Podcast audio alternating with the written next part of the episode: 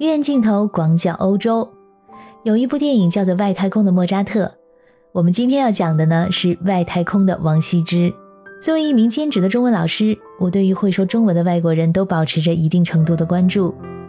那今天的这位主角，从某种程度上来说是一种天花板。毕竟在外太空里引用王羲之诗句的外国人，目前来说呢是前无古人。这位正在太空执行任务的意大利女宇航员萨曼莎·克里斯托弗雷蒂是头一位。大家好，我是在欧洲的可可鱼，欢迎收听我的节目。这位意大利女宇航员萨曼莎在推特上有超过一百万的粉丝。十月十二号，她在推特上发了这样一句话：“仰观宇宙之大，俯察品类之盛，所以游目骋怀。”足以及视听之娱，信可乐也。这则推文附上了三张照片，分别是从空间站看到的渤海湾，以及白天和夜晚的北京。这句古文来自于东晋著名书法家王羲之所著的《兰亭集序》，对于我们中国人来说并不陌生。大概的意思是：抬头纵观广阔的天空，低头观察繁多的万物，用来舒展眼力，开阔胸怀，尽情地享受视听的乐趣。实在是太高兴了。为了能让全世界的网友们理解这段话，萨曼莎贴心的翻译成了英语和意大利语。意大利语我确实读不懂，但是英语的翻译十分的优美流畅，表现出他不俗的语言功底。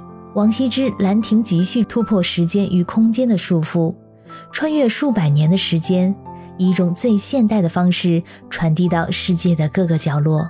下面有全世界的粉丝为他留言点赞，有网友评论说。他分享的诗句意境绝美，照片壮观。如果说每个人都有这样的眼界，多少痛苦都可以烟消云散。还有网友说：“感谢你在一个越来越黑暗和愤世嫉俗的世界里，给我们带来一些美好与诗意。”我想，这里应该有一些人是第一次接触到中文，有更多的人可能是第一次听说到王羲之，听说到《兰亭集序》。文化在这里超越了语言。在原本相异甚大的人们心中引起了共鸣。一个人的身体可能会被束缚，但是思想却是无限的。还有网友夸赞他中文已经够好了，有资格去中国空间站了。在英文翻译的这一则推文下，我是第七千三百名点赞者。更让我惊讶的是，我从他的照片里看到了我的家乡位于渤海湾的烟台市。我忍不住在这篇推文下给他留言：感谢你，萨曼莎。我从你的照片里看到了我的家乡烟台。我从来没有想到过会以这样的一种方式看到他，他看起来既安静又美丽。那么他为什么会发一张渤海湾的照片呢？原来在二零一七年的时候，萨曼莎同另外一名同事来到了山东烟台中国航天员海上训练基地，参加了在中国航海组织的海上生存演习。在训练期间，他还曾经用中文接受了央视的采访。让我们来听听当时他的声音。这是呃第一个机会，呃，中国航天员和欧洲航天员呢在中国一起训练，呃，我们的呃团队合作很顺利，很好。原来他曾经来到过渤海湾，那怪不得他会发一张渤海湾的图片。在遥远的宇宙里面路过的时候，他是不是和我一样，也在怀念渤海湾的安静与美丽呢？所以他拍下来这样的一张照片。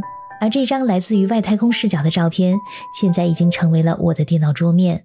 除了网友们，连中国外交部发言人毛宁也在十月十三号的例行记者会上为萨曼山点赞。毛宁表示，自古以来，了解和探索宇宙就是人类的梦想。随着科技的进步，上九天揽月已经成为现实。探索与和平利用外空，也会促进全人类的共同福祉。那么，萨曼莎为什么会说中文呢？而且他引用的是王羲之的《兰亭集序》，这可不是一般的中文水平所能够引用的。我不由得对他产生了极大的好奇。他之所以懂得中国式的浪漫，因为他本人也是一个浪漫至极的人。一九七七年，萨曼莎出生于意大利的米兰。在他四岁的时候，他在电视上看到哥伦比亚号的发射，第一次对太空产生了向往。童年的时候，仰望星空，星辰之海的浩瀚让他感到困惑，也让他感到痴迷。他因为日本动画片《魔神》而钟情于巨大的机械，也因为无数的科幻小说对科学充满了热情。在他十七岁的时候，《星际迷航》中的女性人物珍妮薇舰长让他从女性榜样中汲取了力量，更加坚定了成为宇航员的梦想。后来他进入了意大利的空军，成为了战斗机飞行员。经过满负荷的训练和漫长的等待，在2009年，32岁的她通过了欧洲航天局的选拔，成为了意大利第一位女宇航员。2014年，她开始了首次的太空之旅。今年的7月21号，萨曼莎成为了第一位进行舱外活动的欧洲女宇航员。除了业务硬实力之外，还有文化软实力。除了母语意大利语，她还会说汉语、英语、法语、德语和俄语。欧洲宇航局的网站上介绍到，萨曼莎总是着眼于未来，正在利用业余的时间学习中文。在她的个人社交账号上，她多次分享了从太空拍地球的照片。有的时候拍到哪个国家就用这个国家的语言写推文。有一次拍到雅典的时候，他用希腊文写推文；拍到巴黎的时候，他用法语写推文。这次拍到中国的时候，他用了震撼我们心灵的王羲之。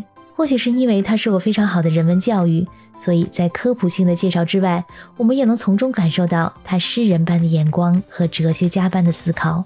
从今年的九月二十八号起，萨曼莎担任国际空间站指挥官。因此，成为第一位指挥国际空间站的欧洲女宇航员，也是历史上第二位担任国际空间站指挥官的意大利籍宇航员。她已经实现了她童年的梦想，成为了一颗真正耀眼的星星。如果你有兴趣的话，可以去读一下她的随笔《成为一颗星：宇航学员日记》。感谢你收听本期的鱼眼镜头，我是主播可可鱼，我们下期再见。